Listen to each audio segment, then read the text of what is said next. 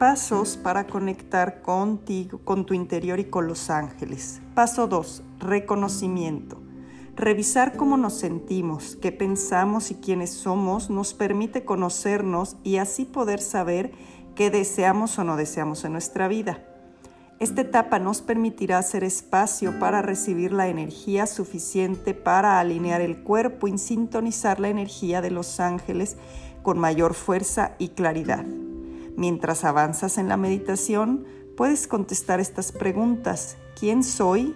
¿Cómo me siento? ¿Qué pienso? ¿Qué me preocupa? Reconocerme con preocupación, estrés, problemas o sin ellos es un momento de mucha presencia, es un instante de lucidez en el aquí y el ahora.